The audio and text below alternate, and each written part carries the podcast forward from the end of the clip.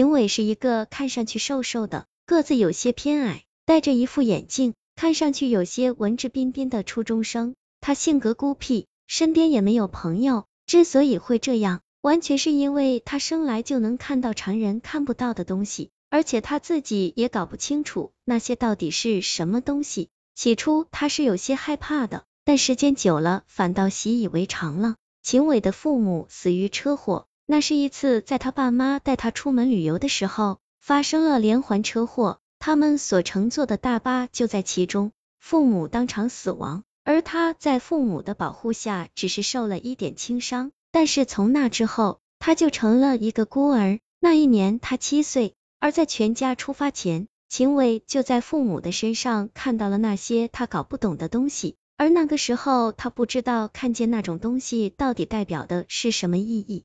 但在父母离开他之后，他好像明白了他看到的那些东西到底代表着什么意义。在那之后。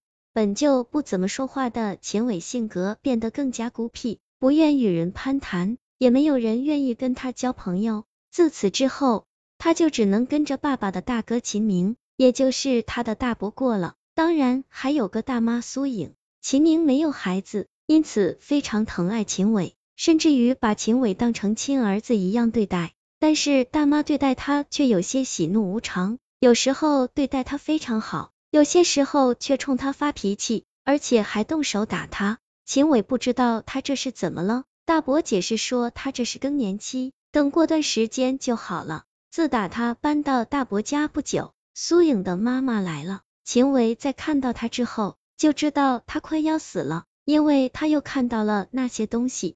他非常喜欢秦伟，笑呵呵的招呼秦伟到他身前去，但是秦伟好像没有听到他说话。只是直勾勾的盯着他，那眼神很怪异，直盯着他心里发毛。过了一会儿，秦伟缓缓的、无比清晰的对他说：“姥姥要离开我们了。”苏颖的妈妈心下松了一口气，说道：“是啊，小家伙，我马上要回家了。”他根本没有明白秦伟话中的意思，但是大伯秦明却一下子紧张了起来，因为就在秦伟的爸妈死之后。秦伟就把他看到的东西告诉了他，当时他并没有把秦伟说的话当回事，认为只是小孩子的无稽之谈。现在他有些犹豫了，甚至感到害怕了，但是他的心里还存在着一丝侥幸，希望秦伟只是信口开河。然而就在苏颖的妈妈离开的第二天，就传来了他的死讯，死因是心肌梗塞突然复发。收到死讯的时候。秦明无比的震惊，他害怕了。处理完丧事之后，他就把秦伟之前的那些怪异举动告诉了苏颖。你为什么不早告诉我？苏颖听后有些气愤的说道。我不是怕你不接受吗？我的兄弟走的这么突然，只留下孤苦伶仃的孩子，我们应该照顾他的。秦明近乎哀求的说着。我是那种人吗？苏颖话锋一转，说道。不过秦伟的怪异举动确实让人害怕，真不知道他下一次会让谁离开。别担心，大妈，你没有事情的。一个声音突兀的响起，吓了苏颖一跳，原来是秦伟。不知道他什么时候过来的，刚刚他跟秦明的谈话都被他听到了。苏颖脸色铁青，皱着眉头严肃的说道：“我当然没有事情，现在我要说的是，以后再碰到那怪异的东西。”千万不许跟别人说离开或者是死之类的话语。秦伟认真的点了点头，表示以后不会说。在这之后，有一段时间事情还算顺利。秦伟以为大伯和大妈已经把事情全忘光了，但是有一天，学校放学校车来临的时候，当同学们纷纷登上校车的时候，他又看到了那些东西，密密麻麻。这一次，他感到了恐惧。他不想让悲剧发生，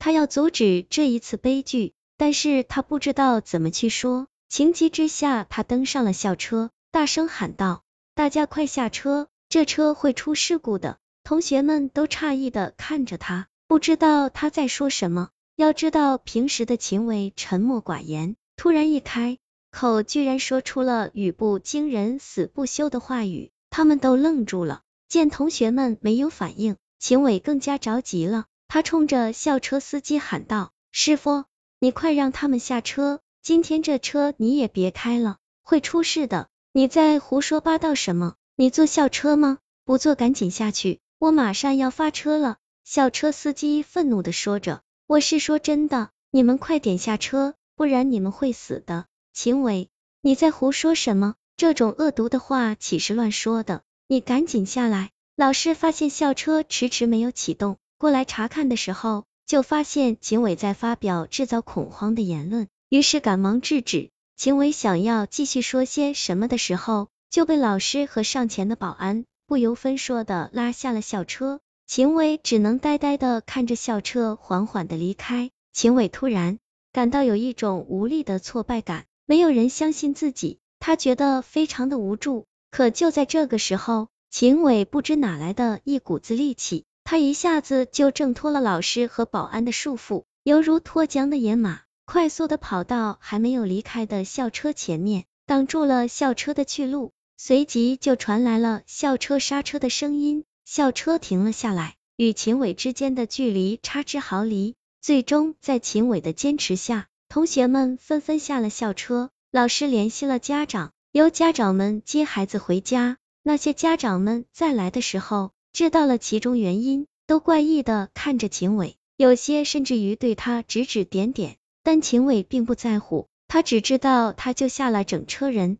第二天，校方就得到了消息，校车司机于昨晚私自开着校车出门办事的时候出事了。车子在行驶到沿河路的时候。突然抛锚，引起侧翻滚，落到了河里。司机当即被困在了车子里，最终被困死在了里面。同学们都震惊了，校车真的出事了。他们震惊的同时又感到蹊跷，秦伟又是怎么知道校车会出事呢？一时之间众说纷纭，整个学校里都在谈论秦伟的事情。有些同学就直接问秦伟是怎么知道校车会出事情的，而秦伟给他们的理由是。之前他做梦梦到校车会出事，所以他才会阻止的。就这牵强的理由，就连秦伟自己都感到有些荒唐，何况同学们呢？他们自然是不信的。但是时间长了，这件事情慢慢的就过去了。最近，秦伟总感觉自己浑身无力，本来没有什么事情的，突然就晕倒了。一周的时间已经发生三次了。